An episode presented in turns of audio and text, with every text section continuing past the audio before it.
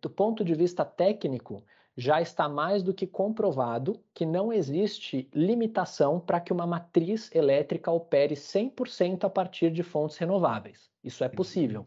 Quanto mais perto do 100%, os últimos 5, 10% tem, podem ter um custo maior. Aí que está o grande desafio.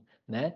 Então, se a gente quiser que o mundo inteiro se transforme numa matriz 90% renovável, esse é um desafio relativamente fácil de conseguir fazer tecnicamente. Os últimos 10% podem ser mais difíceis, mas o Brasil tem um diferencial especial, professor, porque nós temos hidrelétricas com grandes reservatórios que podem servir como verdadeiras baterias hídricas, baterias naturais, e que têm flexibilidade, quer dizer, rapidez de resposta para a operação é, no caso de faltar sol ou faltar vento. Né?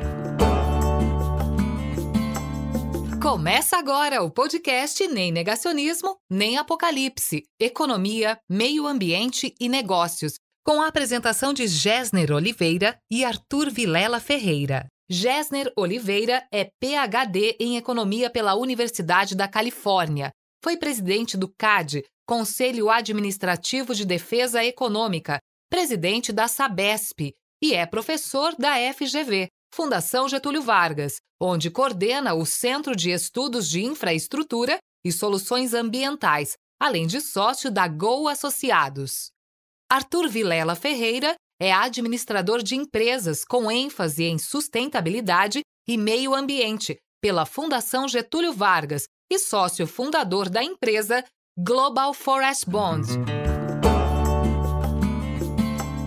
Hoje, o podcast semanal Economia, Meio Ambiente e Negócios é um podcast que parte do livro Nem Negacionismo, Nem Apocalipse, tem um convidado especialíssimo, que é o presidente executivo da Absolar, é, Rodrigo Sawaia, é, e ele está aqui conosco para conversar sobre energia solar, sobre a evolução da energia solar. Ele que é um, uma pessoa com grande experiência é, no, no, tema, um especialista no tema, está é, ligado à energia solar na sua, na sua pesquisa e também é, no, no trabalho, também como cofundador e membro do conselho diretivo do Global Solar Council, uma entidade formada pelas principais associações regionais e nacionais do setor é, solar fotovoltaico. Então, o Rodrigo Sawaia é uma liderança em energia solar não só no Brasil, como também no exterior, e acompanhou essa evolução exponencial da energia solar é, no Brasil. É realmente impressionante, nós convidamos os ouvintes a visitar o site da, da Absolar, verificar as estatísticas, e é impressionante essa, esse crescimento é, realmente exponencial que é verificado com a energia solar, sua importância hoje na matriz energética e na matriz elétrica do Brasil. Poderia nos contar, Rodrigo, um pouco sobre a, a Absolar e, e esse crescimento exponencial? Isso é, a que se deve e quais as perspectivas é, do crescimento da energia solar no Brasil? Olá, professor Gessner, muito obrigado pelo convite. Desejo também o meu boas-vindas a todos que estão nos acompanhando nesse podcast. Um prazer estar aqui com vocês. É, bom, professor, como você bem apontou, a energia solar fotovoltaica no mundo e no Brasil, ela tem experimentado um desenvolvimento crescente, acelerado, exponencial ao longo das últimas duas décadas em especial. No mundo, talvez antes e mais rápido do que no Brasil. O nosso país ele acabou ficando um pouco atrasado no desenvolvimento da energia solar fotovoltaica, que, para quem não conhece, é a geração de energia elétrica de forma direta a partir do uso da luz, né, da luz solar, da radiação solar, é, transformada, portanto, numa energia limpa, renovável, sem ruídos, sem partes móveis, sem emissão de nenhum tipo de poluente, nem gases de efeito estufa durante a sua operação, e um sistema robusto, uma tecnologia que tem mais de 25 anos de garantia de fabricante é, quando instalada. É raro a gente comprar alguma coisa hoje em dia que tem esse tipo de garantia, e é o caso da solar fotovoltaica, uma tecnologia que começou sendo utilizada no espaço, fora do planeta Terra, em satélites, estações espaciais, telescópios, e foi sendo utilizada na Terra primeiro em regiões remotas, isoladas, onde a energia elétrica era muito cara, mas já começando a responder a sua pergunta, professor Gessner, é, com o barateamento da energia solar, ela começou a acessar novas aplicações e novos mercados. Da década de 1970 até agora, a energia solar se barateou mais de 528 vezes. É, só nos últimos 10 anos, a tecnologia reduziu seu preço em 86%.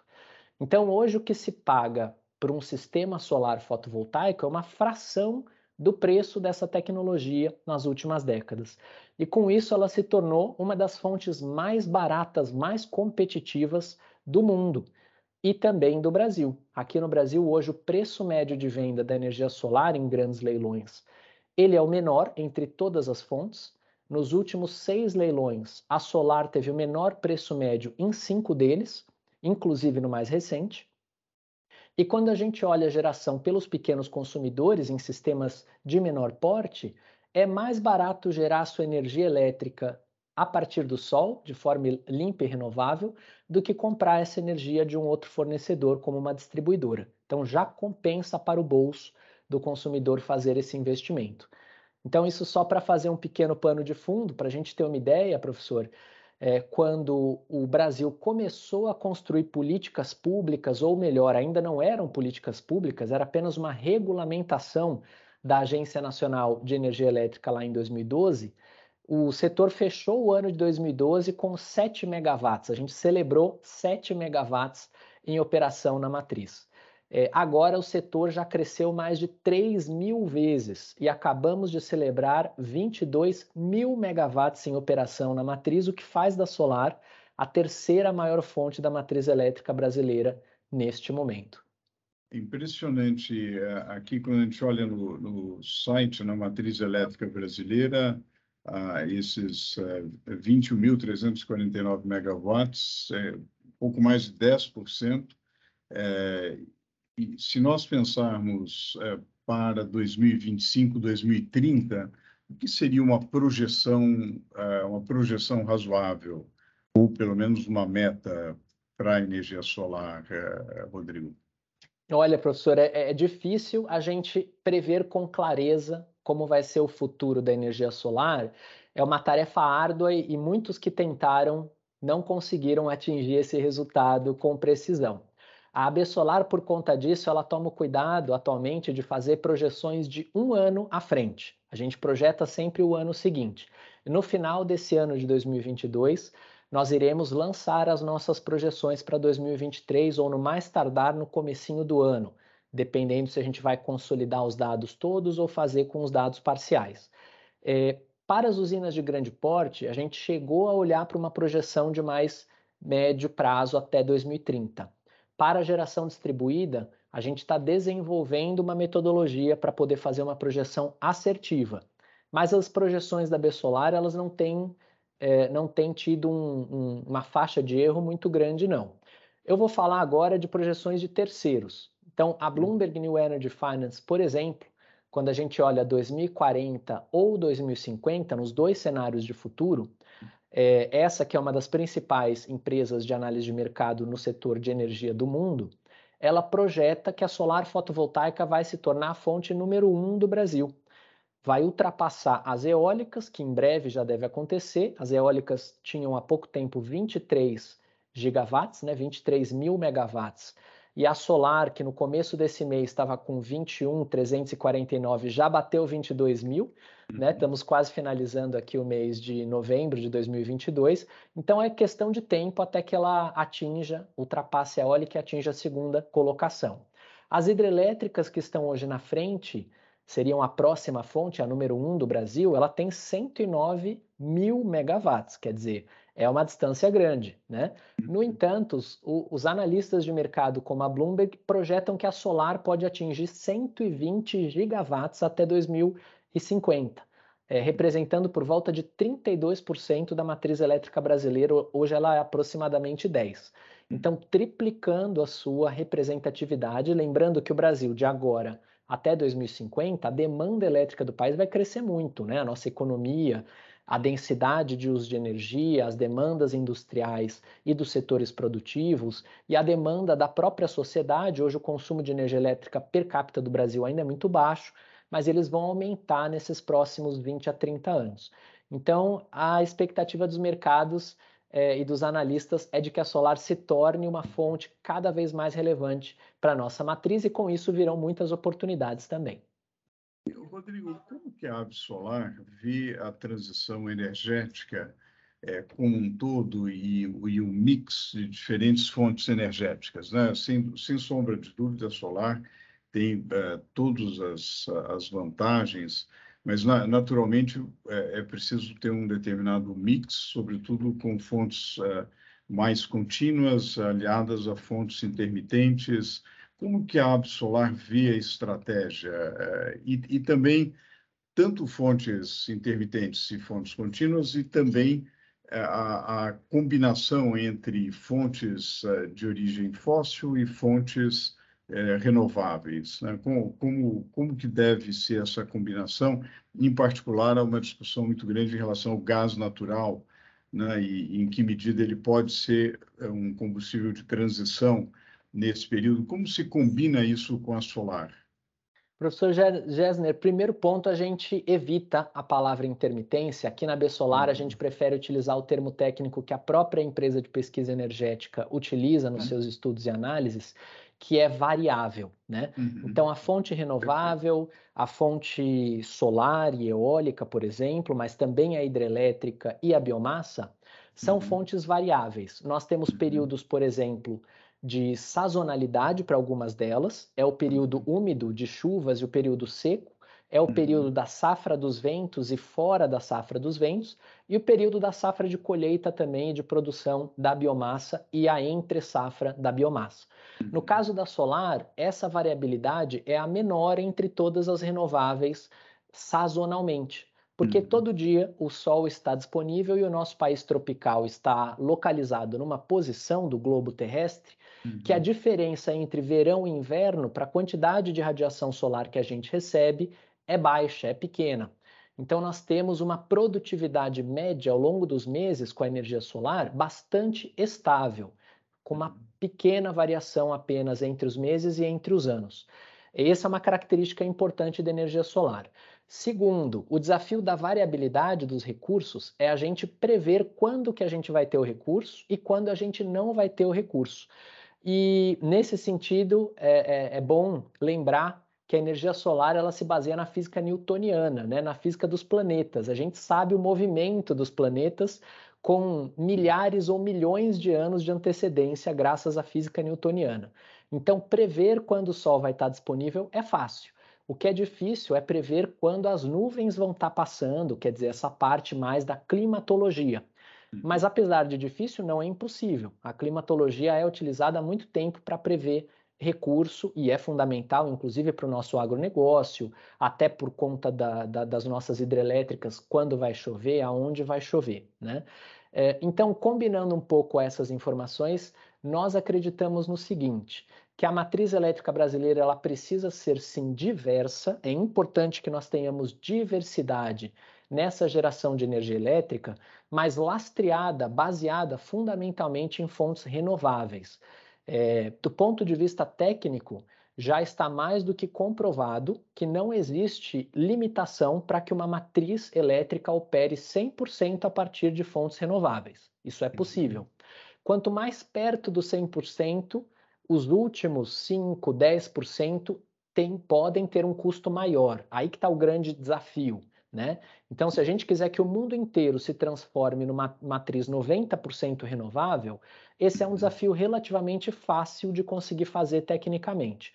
Os últimos 10% podem ser mais difíceis, mas o Brasil tem um diferencial especial, professor, porque nós temos hidrelétricas com grandes reservatórios que podem servir como verdadeiras baterias hídricas, baterias naturais e que tem flexibilidade, quer dizer, rapidez de resposta para a operação é, no caso de faltar sol ou faltar vento, né? Então, para complementar os nossos recursos variáveis utilizando essa água e a flexibilidade das hidrelétricas. É, vale a pena esclarecer para quem conhece o mundo técnico. Mesmo as termoelétricas mais rápidas não são tão rápidas quanto as hidrelétricas.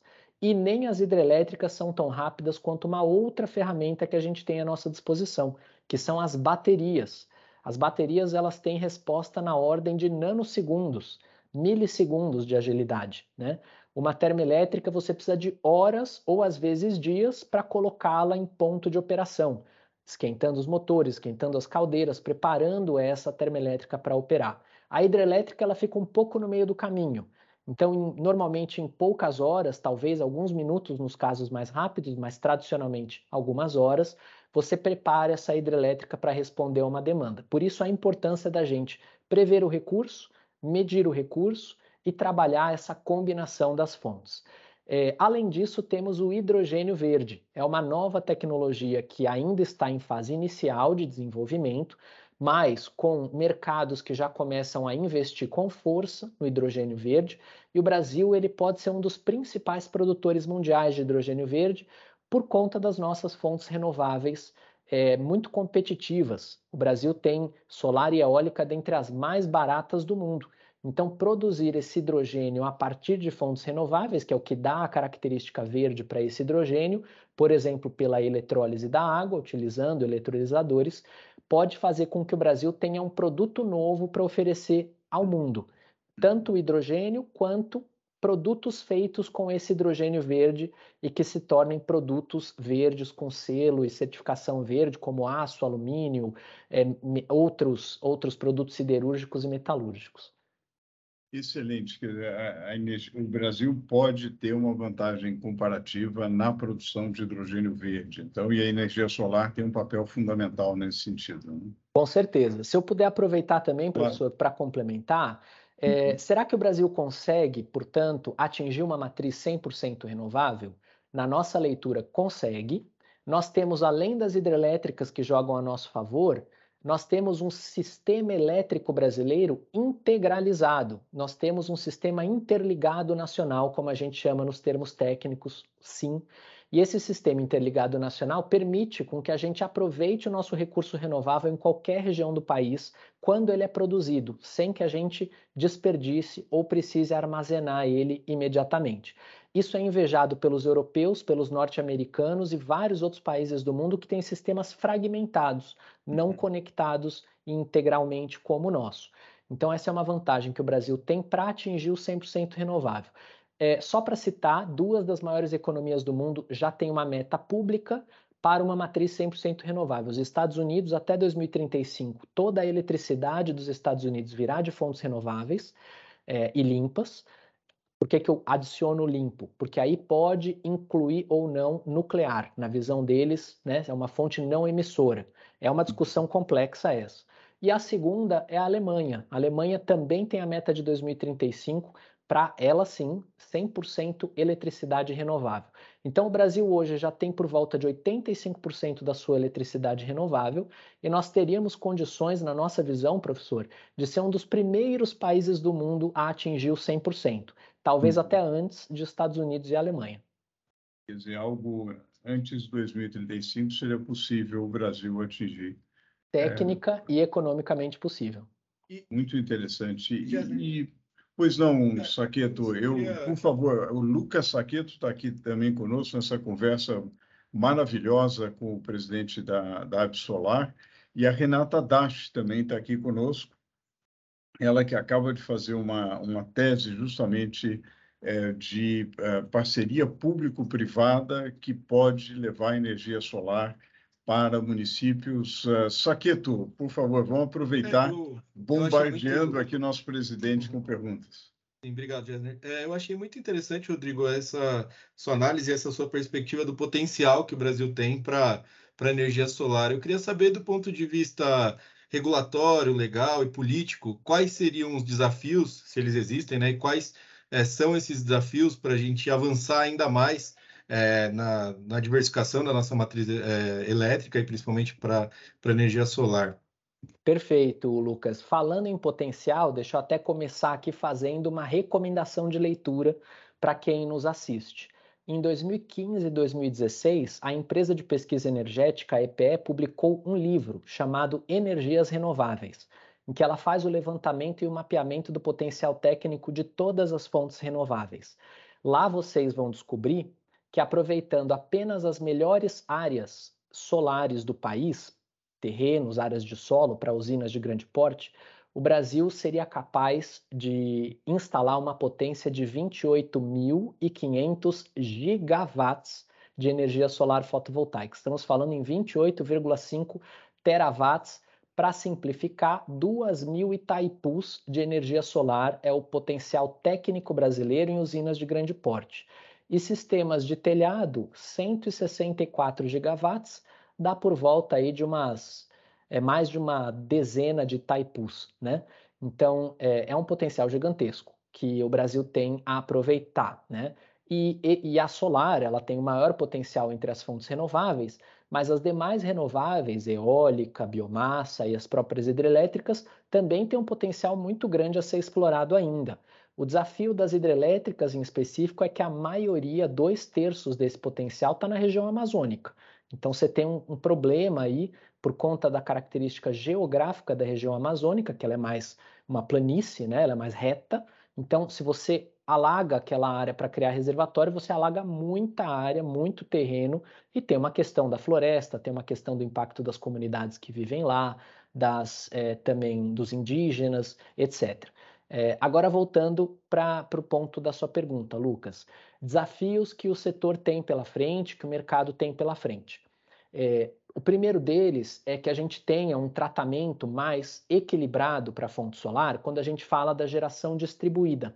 Porque o que aconteceu ao longo dos últimos anos foi é, um, um discurso muito ferrenho, especialmente das distribuidoras de energia elétrica, que enxergam na geração distribuída uma certa competição. A gente não vê assim, e inclusive tem distribuidoras que fazem parte da Solar e investem em geração solar, tá? mas muitas delas acabam enxergando a solar como uma redutora da sua receita, diminuindo a sua receita porque os consumidores passam a gerar a própria energia em vez de comprar essa energia das distribuidoras. E diante disso, existem duas estratégias: ou você abraça a inovação ou você combate a inovação. E elas, por vezes, criaram barreiras, desafios ou se posicionaram contra a energia solar com um discurso de que a energia solar prejudica de alguma forma os consumidores, o que a gente discorda. Né? E os nossos números e estudos mostram que a solar de pequeno porte ajuda a reduzir a conta, inclusive de quem não tem geração solar no seu telhado. É um trabalho muito bem feito pela Volt Robotics é, e que está no, nos apoiando nessa análise de benefícios é, da geração distribuída para o setor elétrico e para a sociedade.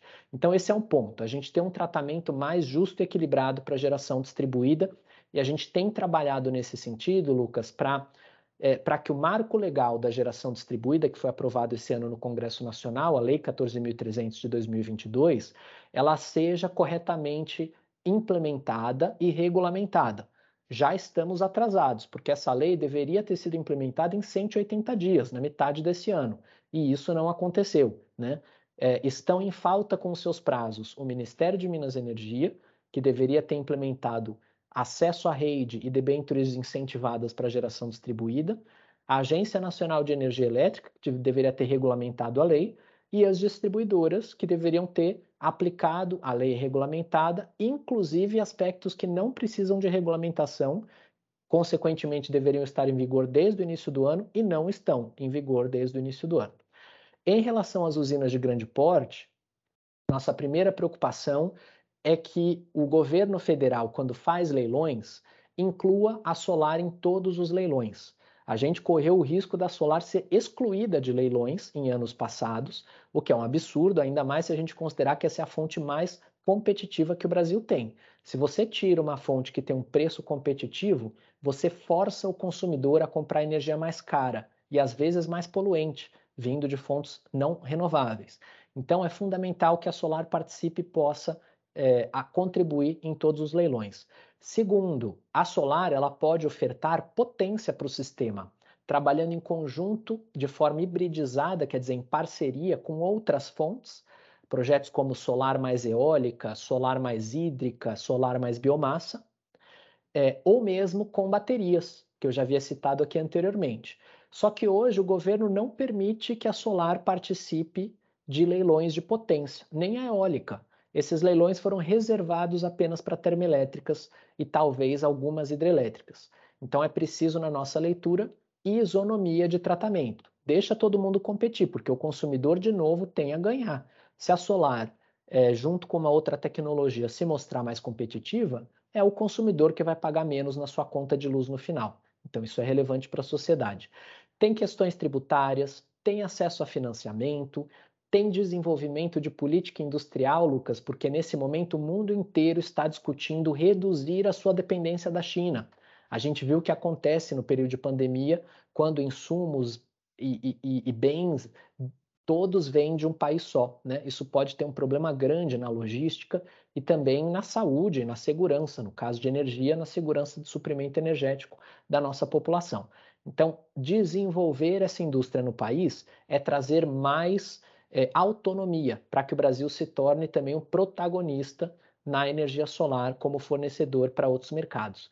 Só alguns temas, a gente poderia falar aqui de armazenamento, de hidrogênio verde, mas senão eu domino demais aqui a conversa, então devolvo a palavra.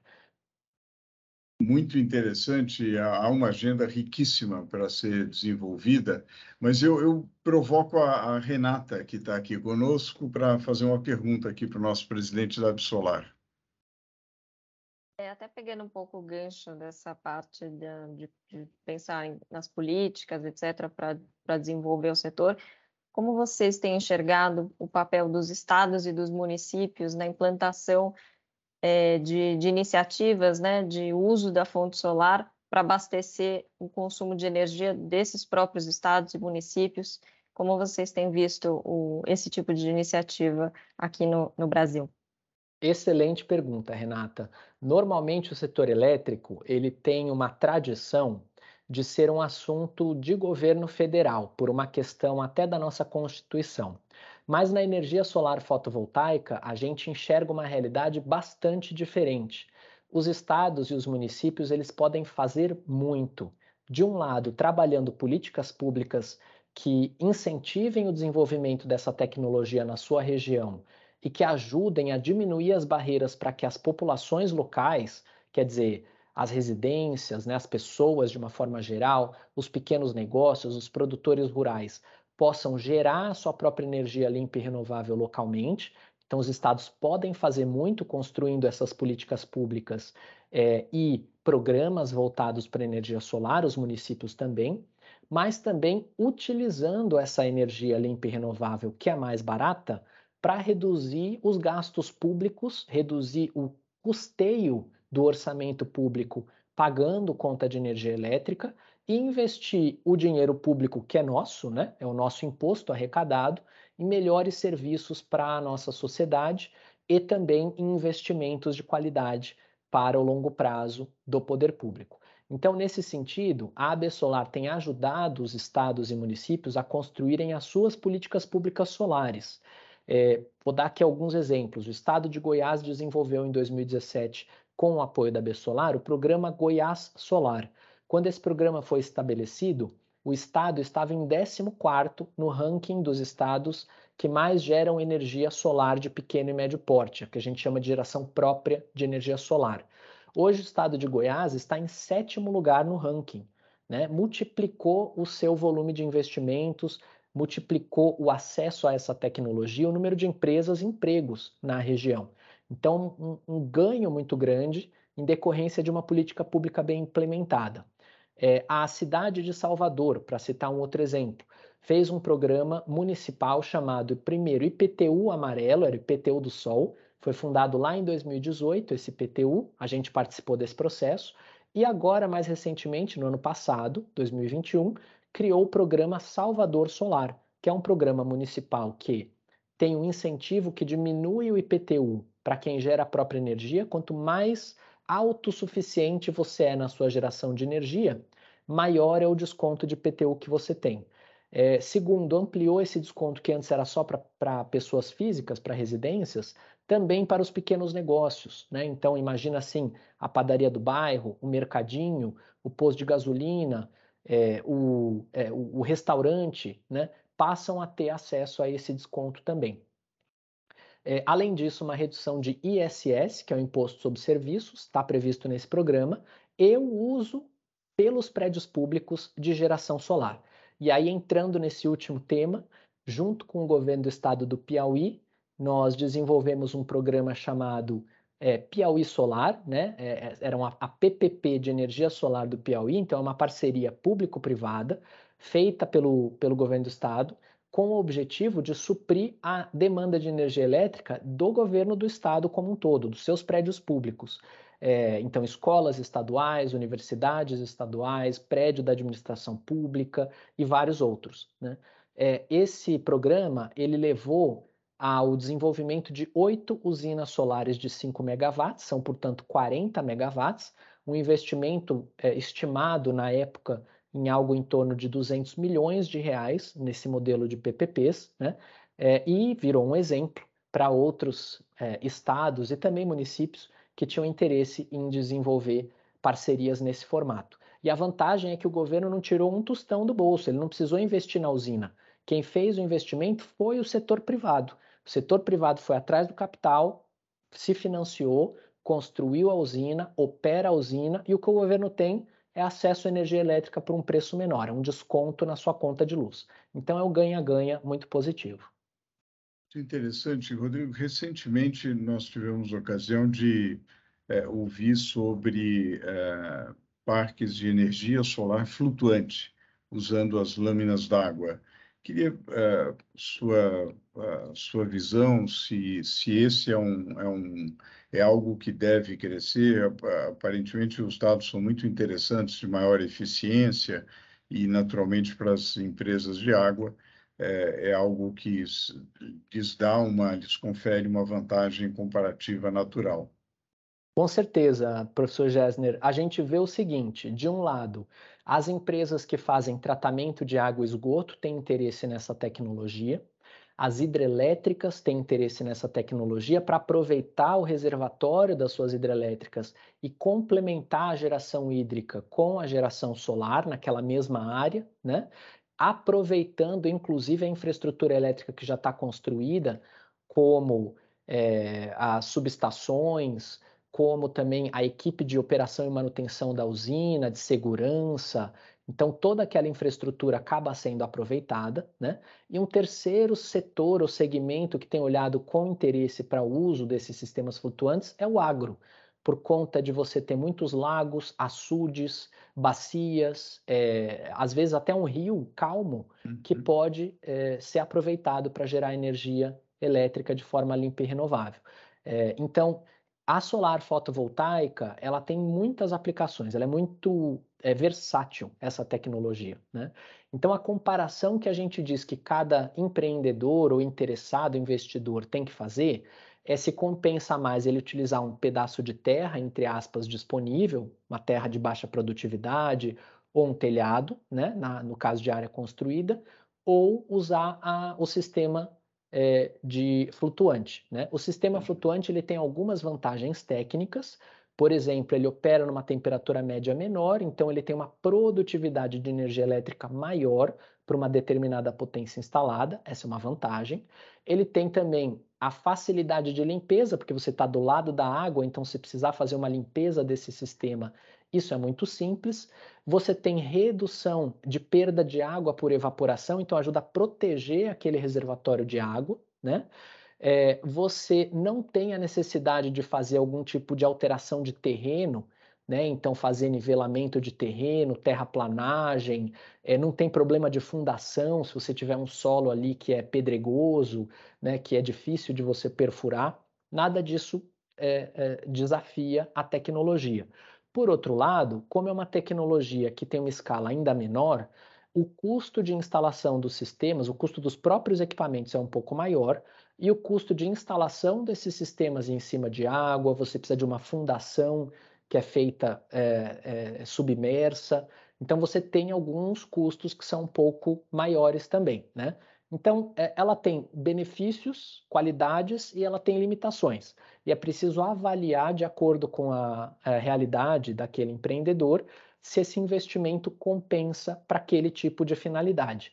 É, a boa notícia é que a Lei 14.300 de 2022 ela tem um pedaço específico dedicado às usinas flutuantes, de tal modo que num reservatório grande, por exemplo, de uma hidrelétrica, essas usinas elas podem ser fracionadas em projetos de menor porte para suprir energia elétrica para geração distribuída no mercado regulado. Não precisa, por exemplo, é, obrigatoriamente fazer uma única usina, que você perderia a oportunidade de aproveitar uma área enorme, e nem precisa migrar essa usina para o mercado livre, que tem uma competição de preço bem mais ferrenha e difícil de se atingir a competitividade. Então, esse é um pouco o momento que nós estamos depende ainda de um pouco de clareza a respeito dessas regras, porque a lei não foi regulamentada por completo, então isso está pendente no caso das flutuantes também, mas nós temos associados que estão olhando especificamente para esse segmento, esse nicho de mercado, com interesse em desenvolvê-lo aqui no país. Muito bom. Uh, Rodrigo Salvaia, uh, presidente uh, da Absolar, realmente deu aqui informações utilíssimas para todos aqueles que acompanham é, a agenda de energia no país, a transição de energia e certamente as novas fontes renováveis e a energia solar em particular. É, nós certamente queremos é, encontrá-lo novamente aqui no nosso podcast, nem negacionismo nem apocalipse, nos seminários da Fundação Getúlio Vargas é, e em várias outras ocasiões. A gente agradece muito, Rodrigo, seu tempo, seu precioso tempo é, e suas explanações extremamente elucidativas para todos aqueles que se interessam pela transição energética e para o futuro do Brasil. Muitíssimo eu, obrigado. Eu que agradeço, professor Gessner, muito obrigado pelo seu tempo, pelo tempo de todos que nos ouviram também, ao Lucas pelas perguntas, a Renata pelas perguntas, foi excelente, a gente fica aqui à disposição e de portas abertas para uma próxima interação. Este foi o podcast nem negacionismo, nem apocalipse. Obrigada pela audiência e até a próxima!